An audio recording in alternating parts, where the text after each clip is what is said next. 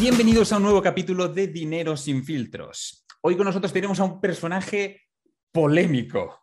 Para muchos ha sido un héroe en los últimos meses y para otros se ha convertido en un villano.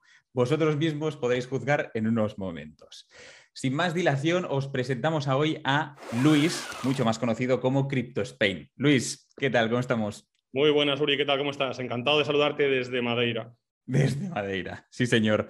Oye, Luis, para toda la gente que yo creo que ya te conocerán la vida porque lo tuyo ha sido meteórico, meteórico, pero para aquellos que no te conozcan, por favor, preséntate. Bueno, pues nada, soy Luis, eh, como ha dicho Uri, me conoce como Crypto Spain y básicamente pues me dedico a la fiscalidad, más concretamente a la parte correspondiente a la ilusión fiscal que corresponde a pagar los menos impuestos dentro de la ley. Entonces, bueno, en este mundillo, pues me he hecho conocido dentro del mundo de las redes sociales, pero más allá de eso, me dedico a la asesoría de, sobre todo, ilusión fiscal, societaria y cripto. Fantástico, fantástico, fenomenal. Entraremos mucho más en detalle. Hoy hablaremos de, parte de finanzas, parte de negocios y sobre todo fiscalidad también. Pero tenemos ahí mucha caña, ¿de acuerdo? Antes de empezar, Luis, eh, voy a explicar brevemente las normas del programa para que todos estemos enterados y vamos al lío, ¿de acuerdo? Esto van a ser 80 preguntas, más o menos, aproximadamente, eh, que son preguntas rápidas, preguntas concretas y requieren también respuestas, pues eso, al grano, concisas, ¿vale? Porque hay muchas al final. Entonces, tienes un comodín, te puedes saltar una de las preguntas. Si utilizas el comodín, tienes un castigo. Y si no lo utilizas, tienes un premio. ¿Hay trato? Perfecto, claro. ¿Listo, Luis? Hecho. Venga, pues empezamos. Luis, edad. 37 años tengo. ¿Titulación? Bueno, universitaria. Lo que pasa es que no tiene nada que ver con el mundo de la fiscalidad porque no he ejercido y vengo de la rama del desarrollo web. Muy bien. ¿A, ¿A, qué te dedicas a día de hoy? Ya has hablado un poco antes, pero ¿cómo lo definirías hoy? Bueno, yo te diría que soy emprendedor. Yo creo que cualquier emprendedor siempre es emprendedor y en este momento pues tengo unos 11 fuentes de ingresos diferentes. Eh, algunas de ellas pues, son las que vosotros conocéis o que me han hecho popular y otras pues no lo son. Fenomenal. Eh, luego entraremos en más detalle a todo esto. Fantástico. ¿Desde hace cuánto tiempo que te consideras emprendedor? Desde los 16 años, cuando me emanciparon legalmente, porque a mi familia ya le estaba persiguiendo Hacienda, concretamente a mi padre, y legalmente pues le iban a quitar todo y por lo tanto yo con 16 años me convirtieron en mayor de edad y de repente con 16 años sin haber follado yo ya tenía empresas y empleados básicamente. Entonces emprendedor desde muy muy pronto, vamos a decir así que yo mastiqué el emprendimiento muy temprano. Madre de Dios, eh, increíble. ¿Hubo algo antes de, esto? ¿O saltaste? Claro, al final 16 años ya te encuentras con, tema empresa, no hubo ningún tipo de puesto laboral anterior a esto, ¿no? No, no, de hecho yo nunca he sido asalariado de algo que no sea mío, jamás he hecho un currículum mío porque no me ha hecho falta. De hecho, yo tuve la suerte de poder empezar en una empresa que era la de mi padre, aunque yo tuve la mala suerte de que era una empresa que estaba en la puta mierda. Quiero decir que tampoco es que fuera un caramelito, porque si precisamente estaba todo en reventado, pues no fue muy goloso. Pero sí es verdad que me fue bien. Yo empecé con el mundo, sobre todo de la programación, que es donde me especialicé, gané dinero, me fue bien y rápido empecé a emprender en otras áreas. Buenísimo, buenísimo. ¿Te has planteado alguna vez eh, volver, digamos, bueno, no volver, pero probar el mundo tradicional? ¿Mundo tradicional te refieres empleado de alguien? Sí. No, no, no me parece una pérdida de tiempo y una absurdez. Es decir, trabajar para otra persona implica que nunca vas a poder crecer. De hecho, eh, los grandes puestos de asalariados en grandes multinacionales eh, pues están todos emprendiendo por su lado y todos tienen negocios en paralelo y se dan cuenta de que al final tienes un techo, el techo de cristal rollo este feminismo y tal, es una gilipollez, es un techo de verdad, es un techo en el que siempre hay alguien por encima tuya que va a ganar dinero con tu trabajo. Totalmente, totalmente. Eh, ¿Podemos hablar de esas fuentes de ingresos de las que comentabas, más o menos, enumerarlas para que sepamos más o menos qué son. Y bueno, digamos que a día de hoy tenemos por un lado las fuentes de ingresos que corresponden a las consultorías de fiscalidad, que son las que estamos haciendo desde hace ya bastante tiempo, que sería una fuente de ingresos grande, principalmente porque son muchas consultorías y durante mucho tiempo. Luego tenemos una segunda fuente de ingresos que tiene que ver con la parte de los negocios de fiscalidad, en este caso de tu fiscal, la sociedad que hemos montado en Madrid, que es una, una sociedad que tiene un departamento de fiscalidad, un departamento jurídico, un departamento laboral y un departamento contable, con lo cual digamos que hacemos toda la función de gestión de sociedades. Luego tengo una empresa en Estonia que bueno, hace una serie de servicios, vamos a dejarlo ahí, que es ingresos. Luego tengo una empresa, bueno, realmente dos empresas en Estados Unidos, dos LLCs en Delaware y en Nuevo México, que también hacen diferentes funciones, normalmente relacionadas con el marketing digital y compraventa de servicios, ya que tiene algunas ventajas fiscales importantes a la hora de poder facturar a personas físicas sin IVA y a la hora de retirar los rendimientos al 0% sin tributar, lo cual pues, da mucho manejo, lo cual esas son unas de ellas. Luego tengo una empresa en Portugal, eh, concretamente en Lisboa, que básicamente es algo parecido a Elu Fiscal, pero centrado en Portugal. Lo que pasa es que ahora, como Elu Fiscal ha crecido tanto desde el punto de vista de actividad y de gente, pues hemos derivado la gestión de Portugal a llevarla desde España, porque el 99% de nuestros clientes son españoles, y, pero seguimos teniendo ahí cierta estructura con empleados que facilita, por ejemplo, todo lo que tiene que ver con NHR, Residencias Fiscales de Portugal y todo esto. Luego tenemos una sociedad en Portugal que se dedica al marketing digital, básicamente una empresa de gestión de redes sociales, marketing, SEO, SEM, diseño web, un poco todo esto, que fue, digamos, donde ha terminado mis inicios en, el, curro, terminaron allí, digamos. Luego tengo un negocio relacionado con la inversión en relojes. Eh, vale, Una de mis pasiones desde que soy pequeño. Eh, que también funciona bien, a pesar de que todavía, como tengo poco tiempo, no le puedo dedicar mucho. Tengo un negocio relacionado con el motor, concretamente con las motos clásicas, en la que también estoy metido. Y luego tengo el resto de mis negocios ya vienen relacionados con mis inversiones, que tienen que ver con gestión patrimonial, vamos a decir así, inversiones en bienes raíces, siempre a nombre de sociedades. Y luego tengo inversiones en el mundo cripto, por supuesto, y algún otro proyecto que, bueno, está pendiente de nacer y de lanzarse, sobre todo aquí en Madeira, con vale. tributando al 5%. digamos que este es el abanico grande, digamos. No está mal, madre mía. Muchísimas gracias por la, por la transparencia, Luis. Eh, acojonante. ¿Cuáles son las, digamos, las dos principales? Aquellas que digas, estas son las que me dan más. Bueno, a día de hoy podría decir que CryptoSpain como marca es la que más dinero da, eh, pues porque es el momento, en este momento pues hay mucha demanda, el mensaje que transmitimos cala muy rápido porque todo el mundo lo siente como suyo y entonces es relativamente fácil facturar, digamos, ¿no? Pero de, seguramente, eh, salvo CryptoSpain como tal, el siguiente negocio que más dinero me dé a día de hoy sea la inversión cripto, Vale. En este momento se me ha dado bien. Yo empecé en el 2015 comprando Bitcoin en 600 euros. Entonces, digamos que para mí ha crecido mucho y obviamente pues, representa mucho capital. Eh, y luego el tema de la inversión, eh, digamos, un poco alternativa, que sería la, la inversión en startups que es una de las cosas en las que yo también estoy metido, con una de las sociedades, sobre todo en Estonia, eh, pues es la que más está dando. Pero porque al final no hay que olvidarse que el mundo de la inversión, que tú lo sabes muy bien, da dinero, pero lo que da dinero es trabajar. Entonces, al final, eh, que tú inviertas en trabajo, en generar trabajo y ese trabajo genere dinero, es donde está la pasta realmente. Totalmente de acuerdo, 100%. ¿Y cuál sería la peor? La peor de las fuentes, la que digas, esta es la más residual hoy? No, pues seguramente a día de hoy la más residual sea la sociedad que gestiona gestoría en Portugal, vamos a decir así, porque como la de España ha cogido tanta fuerza, la de Portugal la hemos prácticamente traído a España y entonces ahí se ha quedado de una forma residual para hacer temas que solamente no hay más cojones que hacer dentro de Portugal. Con lo cual, como dentro de la actividad que tenemos en lo fiscal, la parte de Portugal representa un trozo y dentro de ese trozo hay un trozo que hay que hacer presencialmente, es lo que se está haciendo allí. Pero digamos que como negocio, negocio no es, más bien se ha quedado como soporte a lo que tenemos dentro de España. Entendido, entendido. Eh, dos preguntas que van al, cuello, Luis. Eh, la primera, ¿todas estas fuentes de ingresos generan más de medio millón al año? Sí, por supuesto. Muy bien. Y la segunda, ¿estamos por encima o por debajo del millón en patrimonio neto? Por encima. Muy bien, felicidades, felicidades, Luis. Eh, ¿Te consideras libre financieramente? Bueno, sí. Hay que matizar un poco, porque la libertad financiera, como se entiende normalmente, es que tú puedas no trabajar, digamos, puedas no tener que trabajar para conseguir dinero para vivir. Y aquí hay un problema, que es que a mí me gusta mucho lo que hago y esto implica que yo si no tengo un reto, pues me aburro. Entonces, la libertad viene más dada por la persona que por la parte del dinero. Si yo podría dejar de trabajar hoy y vivir toda mi vida como estoy viviendo hoy, sí. Si eso es lo que se considera libertad, pues sí, estoy en ese nivel. Pero personalmente creo que eso es una libertad bastante mierdera, en realidad. 100%, 100%, eso es. al final eh, nos pasamos toda la vida o nos enseñan a, ser eh, parte de este engranaje productivo perfecto y después cuando dejas de hacerlo absolutamente todo es cuando entran las depresiones, etcétera. O sea que... Totalmente, sí. Totalmente. ¿Te consideras una persona feliz? No, yo creo que la felicidad es una gilipollez.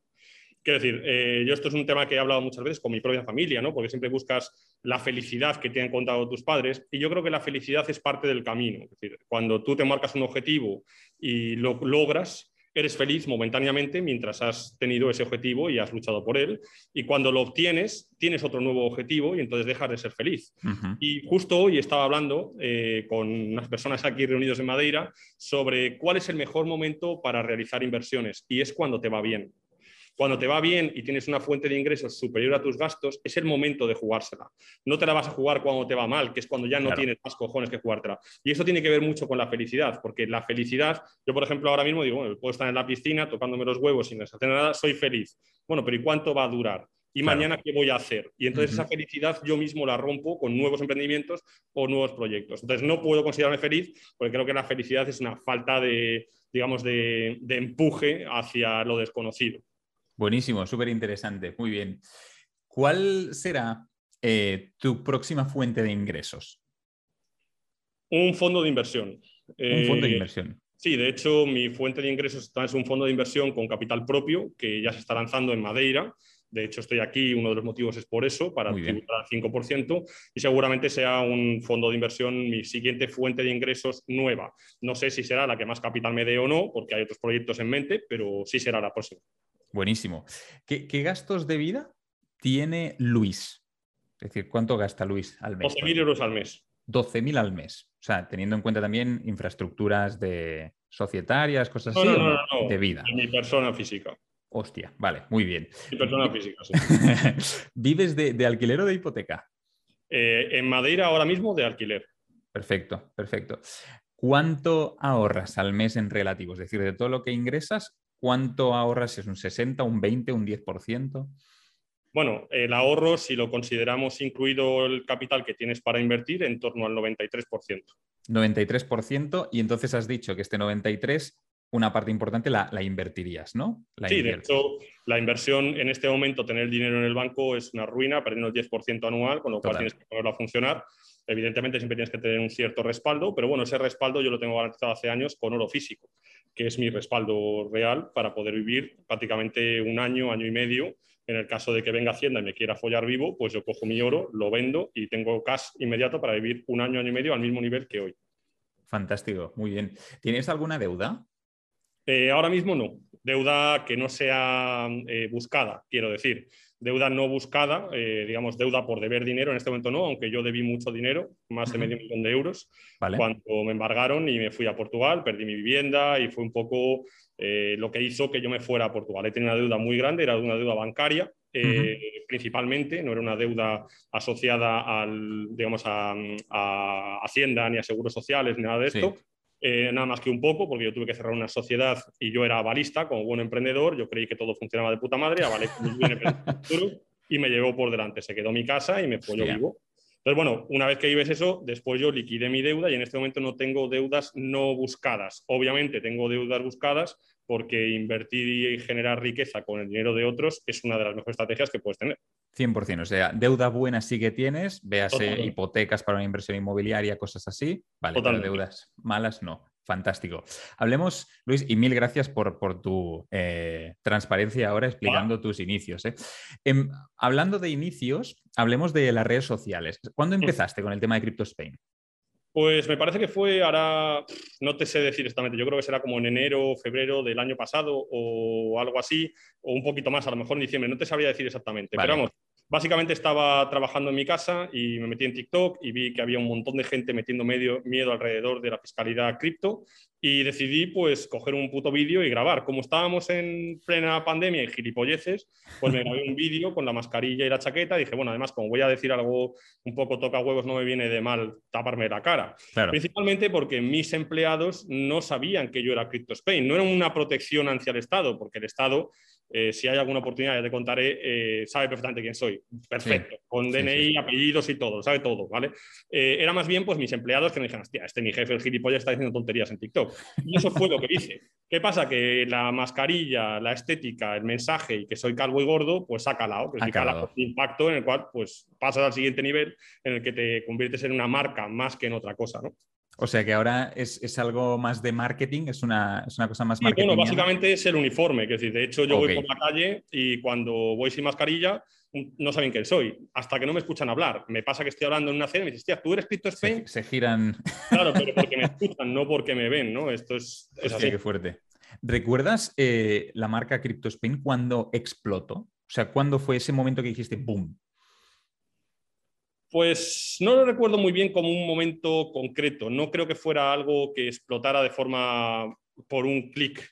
No, yo creo que fue más bien el deterioro constante del Estado que tenemos y que todo se vino, también ha sido, he sido producto de la situación actual. Que si nosotros tuviéramos un Estado que estuviera favoreciendo el emprendimiento y haciendo que tú tributaras de una forma correcta y ordenada, aunque sea tributación, que tu no existiría. yo creo que esto se ha mezclado, que el mensaje, eh, cuando yo lo digo, lo digo desde el, desde el rencor interno, digamos. Sí, Y luego también ha habido bastante conflicto porque inicialmente cuando yo ponía un vídeo la gente me preguntaba, me hacía un poco de hate, digamos, y yo lo respondía. Y el problema es que uno tras uno iban cayendo.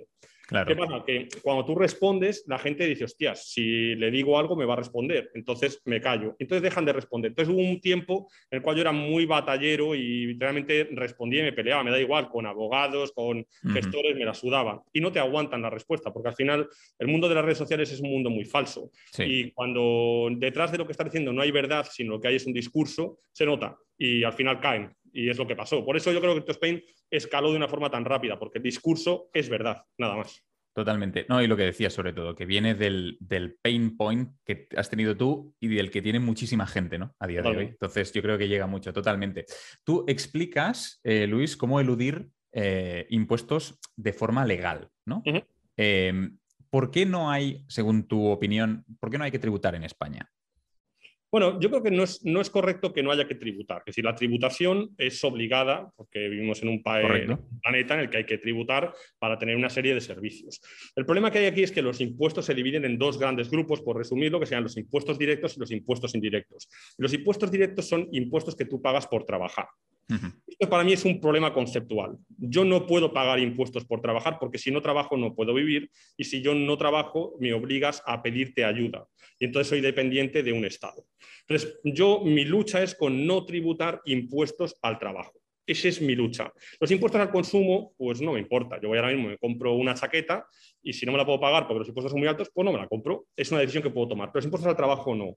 Entonces, yo creo que además de esto, nos estamos viendo personalmente conozco a bastantes eh, gente relevante de la política y demás, y cuando conoces cómo manejan su dinero y qué pasa después de que dejan de ser políticos, te das cuenta de que nos están robando. Es una cosa que todo el mundo lo sabe, entonces mi lucha viene por dentro de la ley que te roben lo menos posible y ser egoísta. Egoísta yo creo que es una palabra que está muy, muy mal interpretada. Es decir, ser egoísta no es malo. Ser egoísta es mirar por ti y por tu familia. Si todos fuéramos un poco egoístas, el mundo iría mucho mejor. El problema es que estamos confundiendo el ser egoístas con no ser, pues yo qué sé, bondadosos, participativos. No, no va por ahí si yo puedo ayudar a quien me salga de los cojones, pero desde mi estado en el cual yo con mi dinero y mi trabajo me protejo a mí y a mi familia. Porque luego no puedo esperar una ayuda recíproca porque no existe, mucho menos si lo ponemos en manos de un Estado que básicamente es gente que vive del trabajo de los demás, simplemente. Muy bien. Vemos que, claro, que todo ese discurso va acompañado de grandes titulares, como por ejemplo, pues el Estado es el enemigo, eh, cosas así que hemos visto en algún evento y tal. ¿Te, persigue Hacienda? Sí, sí, por supuesto. De hecho, yo tengo un equipo de siete personas siguiéndome cuando estoy en España y en uno de los eventos, concretamente en este del Estado amigo, pues muestro las pruebas, unas pruebas de un email que me manda una persona interna desde Hacienda, en el que me explica pues qué documentación tiene mía, un archivo con ciento y pico folios, en el cual explican qué tengo, qué no tengo, qué grupo tengo detrás mía, que me están haciendo escuchas. De hecho, yo tengo un teléfono cifrado, tengo un montón de cosas a mi alrededor que hacen que, bueno, pues que, que intente en la medida que pueda protegerme. A mí me ha pasado salir de casa a las 6 de la mañana y encontrarme un coche con dos tíos dentro en la puerta. Al día siguiente otra vez lo mismo. Este tipo de cosas a mí me han pasado. Eh, bueno, luego ya puedes entrar en el mundo de la paranoia. En este email que me pasó una persona de dentro de Hacienda decían, Luis, si mañana entran en tu casa y salta la alarma, que sepas que ha sido por esto, por esto, por esto. Bueno, pues a la semana que viene estaba de viaje y saltaron las aranas de mis dos casas. Puedes emparanoyarte más o menos, quiero decir, pero la realidad está ahí. Quiero decir, yo tengo claro, de hecho, en un evento, eh, a mí Hacienda me ha ofrecido trabajar para ellos, simplemente. Me ofreció que les diera formación sobre ilusión fiscal. Ha sido en dos ocasiones, me pagaban 120 euros la hora. Eso es lo que pedían. Obviamente les dije que no, pero es decir, que realmente que yo tengo Hacienda en la chepa está claro. Eh, ¿No te da miedo? Porque claro, tú sí que tienes pues, las espaldas, digamos, muy bien cubiertas, sabes lo que haces, eh, está claro que tienes conocimiento y además tienes una organización pues, que se dedica a esto, ¿no? Eh, ¿No tienes miedo que a lo mejor esa persecución también vaya a vuestros clientes? Bueno, es una pregunta que nos hacen mucho. De hecho, es una pregunta que yo mismo haría si yo fuera cliente. Pero realmente ahí no hay ninguna preocupación. Y te voy a decir por qué. Porque el matiz es que lo que hacemos está dentro de la ley. Es la clave. Yo me he reunido en mi mesa con futbolistas, con famosos, con gente que sale en la tele, con políticos, con un montón de gente. Y el discurso siempre es el mismo. Hay cosas que son legales y cosas que son ilegales. A mi mesa vienen auténticos delincuentes. Gente que obtiene sus ingresos de forma ilícita. Con esa gente nosotros no trabajamos. Nosotros trabajamos con gente que tiene dinero de forma lícita y quiere pagar lo menos posible. A día de hoy hay formas y estrategias para hacerlo.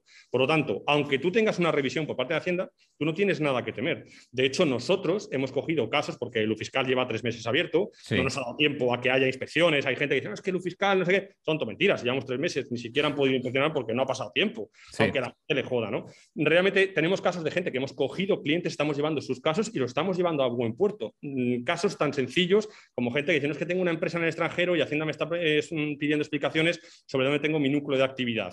Y claro, a lo mejor no tengo empleados. ¿Se puede resolver? Sí, claro que se puede resolver. Si lo haces bien, no hay problema. Para eso tenemos el departamento jurídico. Lo hace y no hay problema. Digamos que el problema no viene porque estemos haciendo nada ilegal. Eh, estamos haciendo cosas legales. De hecho, cada vez que cambia una legislación, nosotros vamos a golpe de BOE lo que hoy se puede hacer, mañana a lo mejor no se puede hacer exactamente igual. Y a nuestros clientes hay que decírselo, porque nosotros protegemos a nuestros clientes estando siempre en el límite, pero en el límite legal. Perfecto, perfecto. ¿Tú personalmente has tenido que acudir a algún juicio por temas de Hacienda y tal? Persecución y de hecho, hace poco puse, eh, me pedían un año y cuatro meses de cárcel por evasión fiscal eh, y fui a juicio y salía suelto después de ir a juicio, lo puse en TikTok con la resolución y su puta madre. el problema que hay con esto es que el Estado es una máquina eh, muy bien engranada, que además les sale gratis porque la pagas tú con sus impuestos. Con lo cual, lo que ellos hacen es te meten en la trituradora y pasan por encima tuya. Tú tienes dos opciones. Oye, ¿aceptas lo que te digo y pagas el 50%? ¿O peleas conmigo y te arriesgas a perder mucho tiempo y mucho dinero? Entonces, aquí las opciones son, me callo como un putas y ya está. Lo tienes en los futbolistas. ¿Cuántos futbolistas han pagado sin tal y cuáles han luchado? Mira Xavi Alonso. Xavi Alonso ha luchado y ha salido indemne. ¿Por qué? Porque ha luchado. Pero es muy difícil luchar, porque cuesta mucho dinero. De hecho, yo ahora he perdido muchísimo dinero, pero es que me pedían 1.4 años de cárcel. Entonces, claro, esto eh, hay que vivirlo. Y cuando lo vives no tienes miedo, porque ya lo sabes. 100%, 100%. Hostia, esto me parece... Al final es, No tengo antecedentes penales de ningún tipo en mi historia. No, no, pero la, historia es impactante, es impactante, ¿no? Son cosas que al final al ciudadano medio le da mucho miedo, y lo entiendo. Eh, ¿Habrá algún momento que se acabará Crypto Spain? Sí, por supuesto, como cualquier otro proyecto. Es decir, cualquiera que, entienda CryptoSpain como un negocio, digamos, terminará. Sí, como pasa con todo, mejorará, caerá, los negocios fluctúan, esto es así. De todas maneras, yo creo que el mensaje de CryptoSpain no terminará. Pero no terminará hasta que no haya un cambio real. Es decir, si yo hice un vídeo también hace mucho tiempo en el que decía, si tú quieres terminar con CryptoSpain, estado de mierda español, pon los impuestos al 10% y se termina CryptoSpain. Tal cual, porque si al final lo que estamos reclamando no es eh, que el Estado no exista, lo que estamos reclamando es que los impuestos al trabajo que tú me estás cobrando a mí, como acaba de pasar, que un ciudadano normal español hasta este día pasado, el 16 de julio, ha estado trabajando para el Estado. A partir de ahora empieza a trabajar para él hostia, esto no tiene sentido, sin contar los impuestos indirectos. No tiene sentido, obviamente. Yo no puedo trabajar para pagarte a ti que te vayas de mariscada o que a las 10 de la mañana en el Banco de España vayas al bar de al lado y haya colas para entrar y son todos los funcionarios. No puede ser. De hecho, los propios funcionarios son los primeros que dicen, hostia, mis, mis eh, los hijos de puta de mis compañeros se están tocando los huevos, estoy haciendo yo el trabajo. Hostia, ¿por qué no se puede despedir a un funcionario? No hablo de la movida franquista, de por qué se hizo. No, coño, si tú eres un tío que no hace su puto trabajo, pues a la puta calle que venga otro. Si no digo que se quite el funcionario, que venga otro que trabaje. Todo esto hay que removerlo y no interesa porque la proporción de gente en este país, en España concretamente, que vive del dinero de los demás, es muy superior a la que paga. Por lo tanto, como esos votan igual que los que pagan, jamás se cambiará, porque no interesa. te, hemos visto, acababas ahora de comentar que estabas en Madeira, Portugal. Eh, ¿Por qué Portugal? ¿Te has mudado ahora definitivamente? No sé cómo ha sido un poco ese... Bueno, a ver, yo en Portugal fiscalmente llevo casi ocho años. Desde que cerré la sociedad y me embargaron la casa, yo estaba en pelotas y cogí mi coche, me fui a Portugal, me alquilé una casa, me monté una empresa y empecé a facturar de Portugal a mis clientes porque estaba embargado. Y me di cuenta que yo podría estar embargado en España debiendo medio millón de euros y en Portugal tener una casa, un coche y dinero y no pasaba nada lo cual es increíble cómo funciona el mundo. Pues así es. Entonces, como me di cuenta de esto, yo empecé mucho antes de las criptomonedas. ¿Qué pasa? Que cuando llegaron las criptomonedas, yo ya estaba en Portugal y como residente fiscal portugués, las criptomonedas tributan al 0% siempre y cuando no sea tu fuente de ingresos principal, lo cual yo uní todo. Quiero decir, uní el mundo cripto, uní el mundo empresarial, teniendo en cuenta que teniendo una sociedad en el extranjero te permite eh, tributar eh, con algunas ventajas, como por ejemplo facturar sin IVA, con el CIF intracomunitario, una serie de ventajas que a mi empresa de marketing digital en Portugal le permitían vender a mis clientes españoles con un margen comercial igual, pero con un precio muy inferior. Por lo tanto, nadie me podía competir conmigo en Portugal. Ese fue por qué yo me fui a Portugal. ¿Qué pasa? Que yo he estado muchísimo tiempo siendo residente fiscal portugués pero no he estado en Portugal viviendo, cumpliendo la norma tal y como ellos lo dicen, aunque no se puede demostrar porque yo te lo puedo demostrar que sí lo he estado que es donde está la magia de la residencia fiscal, peninsular. Ahora sí, ahora me he ido a Madeira de forma estable y Madeira ya la cosa cambia porque es una isla. Por lo tanto, yo no puedo salir en coche por la frontera y decir que estoy o no estoy. Tengo que coger un vuelo. Hay formas para hacerlo, pero son más complejas. Ahora realmente ya sí que me he ido de España de una forma real porque estoy emprendiendo en Madeira una serie de negocios nuevos que me exigen estar aquí. Además, pues que estoy enfrente de la playa y es la puta hostia. Es decir, genial. Sin duda, sí, señor. Eh, hablando de Madeira, ha habido, bueno, hemos escuchado últimamente algunos titulares también relativos a nuevas regulaciones, cripto, etcétera, etcétera. ¿Nos puedes hacer cuatro céntimos de qué es lo que se está proponiendo en la isla? Bueno, vamos a ver, realmente Madeira se propone que va a ser como uno de los núcleos donde van a aceptar las criptomonedas más, digamos, pero todo es mentira. A día de hoy es mentira, porque todo depende del reglamento MICA, que es el reglamento europeo que sale en el 2024-2025. Así que todo lo que vaya a ser ahora, igual que España está fiscalizando, si ahora Madeira decide, no, vamos a legalizar el pago en Bitcoin, por ejemplo, dará igual. Una vez que llegue el reglamento MICA, habrá que ver cómo adoptan oh. cada uno de los países y se ajustan a esto. Con lo cual son más bien centelladas para llamar la atención de cada país y atraer capital. A partir del reglamento MICA es donde habrá que ver qué ventajas tiene cada país. Y en ese momento, bueno, pues ya veremos. De hecho, la ilusión fiscal que nosotros proponemos en muchos casos relacionado con el mundo blockchain no tiene nada que ver con la tributación de criptomonedas en realidad. O sea, que, que, que ni siquiera, aunque tú en Portugal tributaras criptomonedas, tú podías seguir eludiendo fiscalmente en Portugal sin ningún problema. Interesante. Eh, ¿Por qué, por ejemplo, Portugal? Bueno, que entiendo que fue algo pues, de ese momento histórico tuyo, eh, bueno, histórico, eh, ese momento de tu vida. ¿Por qué Portugal y no, por ejemplo, Andorra? ¿Sería mejor Andorra, Portugal? Bueno, Andorra tiene algunas ventajas, pero en mi caso no era tan ventajoso. Lo primero que es que en Andorra tienes que vivir. Tienes que vivir de verdad, porque Andorra es una calle con estancos, como se suele decir, no hay casi nada. Y tienes Guardia Civil de paisano que está verificando, es, decir, es un país que está muy relacionado con los impuestos bajos, está muy perseguido, Portugal no tiene nada que ver, nosotros los españoles pensamos que Portugal es un país de mierda pobre que pega allí, que hay toallas, condones y, y bacalao, y realmente no tiene nada que ver, es un país que es pobre, pero es que lo saben. Tú le das mil euros a un portugués y los guarda, le das mil euros a un español y se compra un iPhone.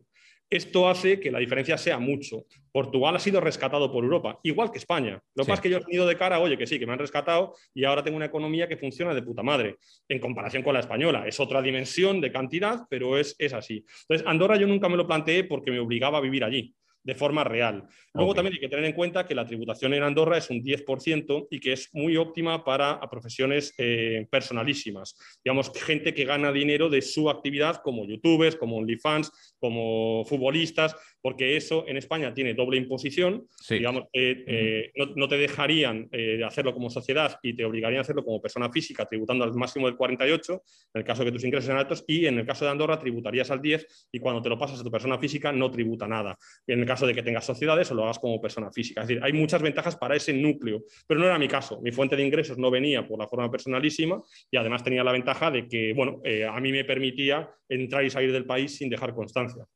Fantástico, fantástico. Eh, Luis, hablando de todo este tema de tributación, etcétera, vamos a aprovechar que te tenemos aquí, vamos a hacer preguntas que seguro que muchísima gente tiene, ¿no? Sobre fiscalidad. Por ejemplo, una que es súper habitual y también relacionada con las criptomonedas es, eh, supongamos que yo he comprado Bitcoin, pero nunca he vendido, ¿no? Y lo he comprado, pues bueno, eh, a través del exchange X, ¿vale? Tengo que declarar no tengo, supongamos que soy residente español, ¿eh? ¿Tengo que declarar o tributar? ¿De qué tengo que informar exactamente? Bueno, si tú has comprado criptomonedas y las has holdeado, digamos simplemente he comprado BTC, lo he metido en el exchange y lo he dejado, no tienes que decir absolutamente nada a día de hoy. ¿Vale? ¿Por qué digo a día de hoy? Porque han salido o están en previsión, que lo comentamos también, eh, los nuevos modelos 172 y 173, que a partir del año que viene, en teoría, te obligarán a informar de lo que tienes siempre y cuando tengan un valor superior a 50.000 euros, a su conversión a fiat a 31 de diciembre. Eso es lo que teóricamente dice. Eso es lo que dice la norma. Otra cosa es que puedes evitarla sin ningún problema. Tan fácil como generarte una compra-venta de activos digitales y generarte una pérdida deducible de tal manera que tú ya no tengas activos por ese importe y el dinero lo tengas en una wallet que no te identifica. Y a tomar por culo presentar cualquier documentación. Así que son cosas bastante sencillas a día de hoy de hacer para cualquiera que esté un poco metido en el mundo cripto. Totalmente. ¿Y, ¿Y cuándo ocurriría ese momento en el que sí que tengo que empezar a declarar cosas y tributar? ¿Cuando realizo una venta? En mi caso, o sea, una cosa es lo que dice la norma y otra cosa es cuándo lo vas a hacer. En mi caso, nunca. ¿Vale? Puedes evitarlo siempre. Pero en teoría, cuando tú generas una plusvalía o una minusvalía, en este momento tendrías obligación de decírselo a Hacienda. Eso es lo que dice la norma. Digamos, si yo he comprado Bitcoin a 10.000, ahora valen 100.000 y los cambio por Ethereum, en ese momento yo tendría que informar sobre la plusvalía que he tenido de 90.000 euros y tributar por ella, aunque los Ethereum bajen de precio. Esto crea una situación muy loca, tan loca como la que hemos visto este año. Es decir, os puedo contar un caso concreto. Una persona que a final de año tenía metido dinero en Terra Luna y terminó el año con unos 6 millones de euros. ¿Vale? Jesús. O capital en Terra Luna. Bien, él empezó a hacer la declaración de renta con nosotros y ese dinero lo quería declarar. ¿Por qué? Pues fue una persona, una persona pública, vamos a decir así, y no quería rollos. Mira, yo me he forrado, pago y a tomar por culo. Bueno, es una opción también personal. Yo no hubiera pagado nada, pero bueno, así lo hizo. ¿Qué pasa? Hicimos la declaración de la renta y de repente, después de prestar la declaración de la renta, Luna se fue a tomar por culo. ¡Pum! Resultado, te quedas sin nada y le tienes que pagar dos millones de euros a Hacienda. Madre de Dios. Bien, ¿qué pasó? Que todavía no estábamos en fecha para hacer una rectificativa. Pero esto es lo loco que tiene el sistema.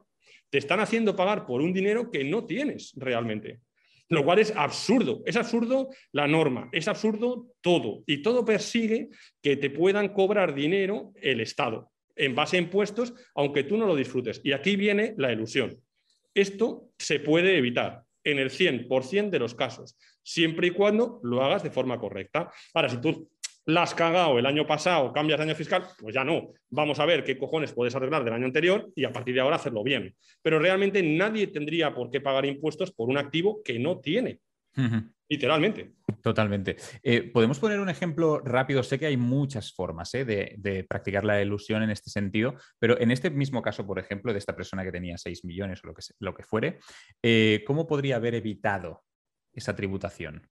Bueno, hay varias formas. La primera parte en el momento en el que tú haces la compra. Digamos que lo que tú tienes que evitar es que la plusvalía se asocie a tu persona física. Digamos que tú puedes ganar dinero, pero si no lo ganas tú de forma eh, no se te puede atribuir. Entonces, lo primero que tienes que hacer es comprar de forma correcta.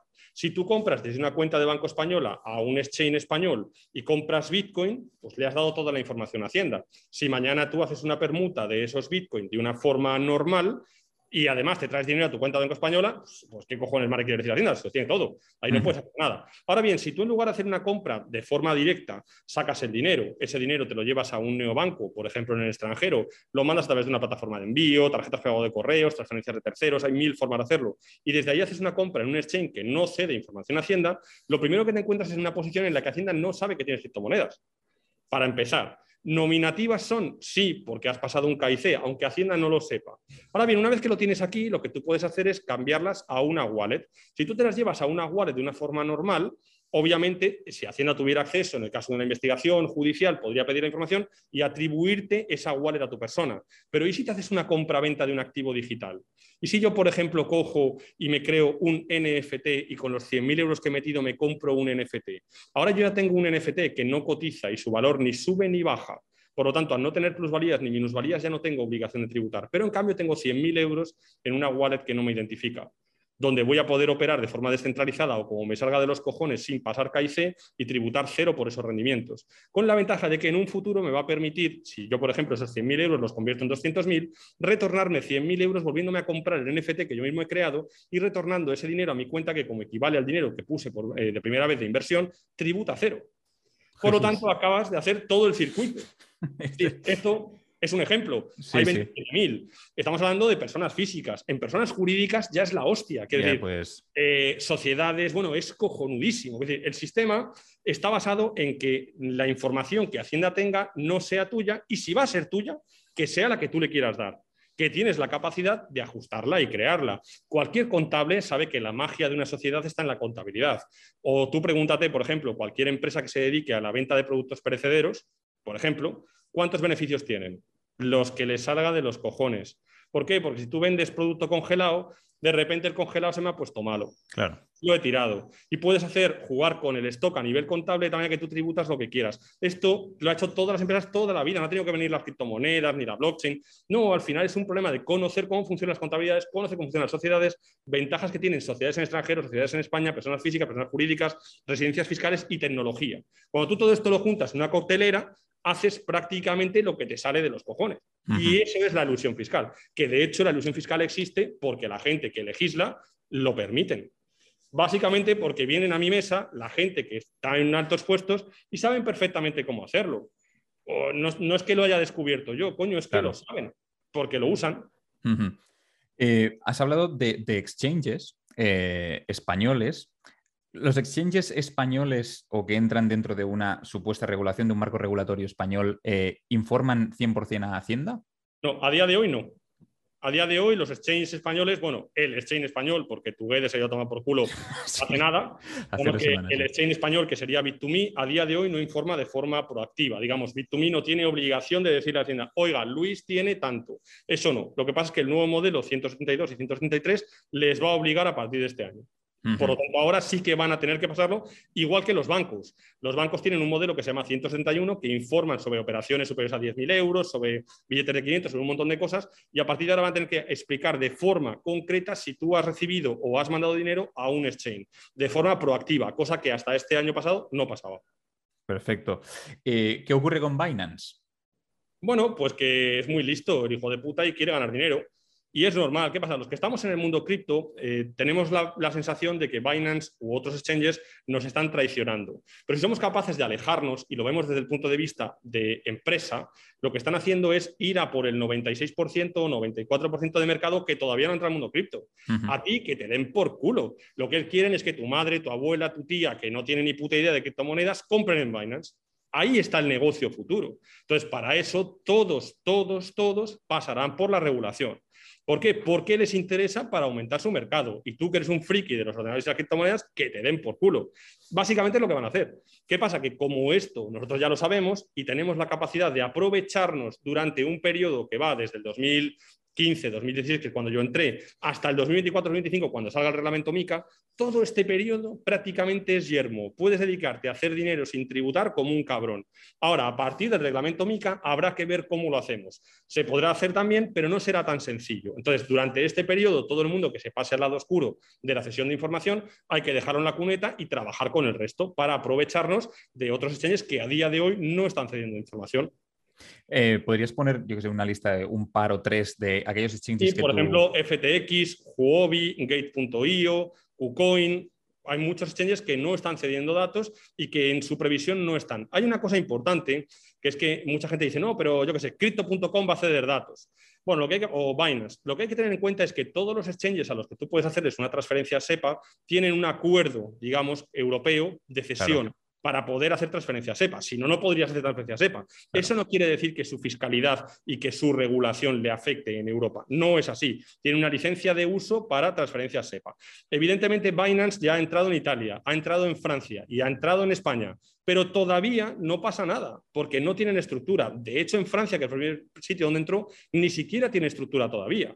Ahora tiene una licencia. Ahora lo que tiene Binance es decir, vale, pues ahora voy a crear un equipo, monto una puta oficina, meto empleados, creo unas nuevas normas y condiciones. A todos los usuarios españoles obligo a pasar por la aceptación de esas normas y condiciones de cesión de datos. Y hasta que no llegue ese punto, no, Binance no corre un peligro. El problema está en que hay mucha gente que se ha pillado en Binance, pues haciendo staking, dejando los Polkadot en la mierda de las o cualquier cosa de estas que se ha quedado pillado. Pero realmente a día de hoy todavía no son un problema. Pero está bien dejarlo. De hecho, nosotros llevamos diciéndolo un año y medio que se deje, porque esto se veía venir.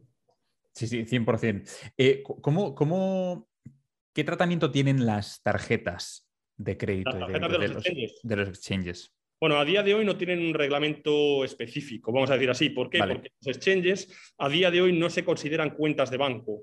Entonces, tú estás teniendo una tarjeta que usa un dinero que no se supone que está en una cuenta de banco porque no tienes un IBAN a tu nombre. Es algo así como cuando PayPal no tenía una regulación clara. Entonces tú podías dejar dinero en PayPal que mientras no lo trajeras a tu cuenta no pasaba nada. ¿Qué pasa? Pasó el tiempo, la gente tenía pastizales en PayPal y les empezaron a presionar. Pues estamos justo en ese momento. Habrá un momento que seguramente sea el 2024 con el reglamento MICA en el que las tarjetas de los exchanges se empiecen a fiscalizar como si fuera una tarjeta normal bancaria, puesto que ya los exchanges se consideren cuentas de banco. Y posiblemente incluso tú tengas un IBAN específico dentro de cada exchange a tu nombre, cosa que ahora no tienes. Entonces habrá que ver cómo evoluciona, pero todo esto es tan nuevo que realmente el riesgo de estas tarjetas es que no hay regulación. Claro. Y a nivel de billeteras, Em, ¿Qué tratamiento tiene y también qué es mejor utilizar billetera fría, billetera, caliente? bueno, vamos a ver, desde el punto de vista fiscal, que es lo que nos aplica a nosotros, son exactamente iguales. Quiero decir, ninguna te identifica. Siempre y cuando sean billeteras en las cuales son custodias, es decir, que tú tengas la frase semilla. Siempre y cuando sea así, no te identifica ninguna, no es un problema. Luego, a nivel de seguridad, la seguridad más que en el hardware o en el software que puedas tener, está en ti. da igual si tú tienes una frase semilla y tienes la mejor mm, wallet fría, si luego te haces un puto selfie y tienes el papel apuntado a la frase semilla en el móvil. Esto es así. Entonces, al final, la seguridad está en tu mano y esto hay que tenerlo muy en cuenta porque antes lo hablamos también muchas veces en los eventos, tú entraba una persona en tu casa y te decía, Uri, dame todo el dinero que tienes. Y tú dices, hostia, pues que lo tengo en el banco, gilipollas, vete al banco y búscalo. Claro. que ahora no, ahora te vienen, Uri, dame tu puta frase semilla. Ah, que no me la das, pues rajo a tu mujer que está aquí al lado. Eso ahora estamos ahí, con lo cual ahora mismo el dinero que tú tienes en un puto cajón de tu casa es mucho más del que tienes en el banco. Y esto hace que el nivel de seguridad que tú tienes que tener escale a otro nivel. Por eso yo en los eventos lo dejo claro. Si alguien viene a mi casa, salimos en las noticias. Porque está claro que eh, tú tienes que tener la intención de defender hasta dónde llegas. Y yo tengo claro qué es lo que tengo y hasta dónde voy a llegar. 100%, hostias. Eh, hemos hablado de muchísimas cosas, o sea, ahora mismo, para resumirlo, porque a la gente le encantan los resúmenes, y así también va para TikTok. Eh, si una persona tiene 5.000 euros y quiere comprar cripto, en tu opinión, ¿cuál sería la mejor forma de hacerlo? Ahora mismo, seguramente abrirse un nuevo banco, por ejemplo en Wise o en Revolut, irse a una plataforma de envío tipo Western Union, MoneyGram, RIA, meter el dinero, mandárselo al nuevo banco, comprar en un exchange por transferencia SEPA que no esté en Europa, Kraken, eh, KuCoin, FTX o en el que sea, hacer una compra del activo que lo cambias los euros a una stablecoin, hacerse una compra-venta de un activo NFT para dejar ese dinero ahí y operar a través de la wallet. Sería la forma perfecta. Genial, muchísimas gracias, Luis. Eh, ¿qué, ocurre si yo ya he hecho eh, una operación, por ejemplo, en un eh, exchange español? O sea, ah, ¿tiene solución? ¿Solución en el sentido? la solución no la tiene, es decir, si ya la has hecho, la has hecho. Otra cosa es que aquí ya entra la parte del riesgo que tú quieras asumir. Y pues esto es como todo. Hay que tener en cuenta que Hacienda dice que si tu madre te da 50 euros, tienes que meterlo en tu declaración como solución. Entonces, aquí hay gente que no quiere asumir ningún riesgo. Bueno, si no quieres asumir un riesgo, oye, pues la has cagado, eh, declara, informa, tributa si te corresponde y a partir de ahora hazlo bien. Ahora, también puedes decir, hostia, mira, pues seguramente como Bit2Me no está haciendo eh, de forma proactiva la cesión de datos, pues lo que yo hago es que lo saco de Bit2Me a una wallet, lo dejo aparcado en una wallet, me espero un año o dos años y si luego tal, pues que le dé por culo y me olvido. Pues ya está, no pasa nada. También hay que tener que mucha gente eh, piensa que informar implica tributar y no es mm, así realmente. informar es informar. Lo que pasa es que nosotros no queremos informar porque Hacienda sabe que en el momento que tú informes sobre que tienes criptomonedas, te van a listar en este es un tío que tiene criptomonedas y el día de mañana cuando vengan a tocar los cojones las criptomonedas estás en la puta lista. Por eso en la declaración de la renta este año han puesto una casilla dentro de aumento y pérdida patrimonial que te permitía marcar la casilla cero, que decía que esos rendimientos los has tenido en criptos.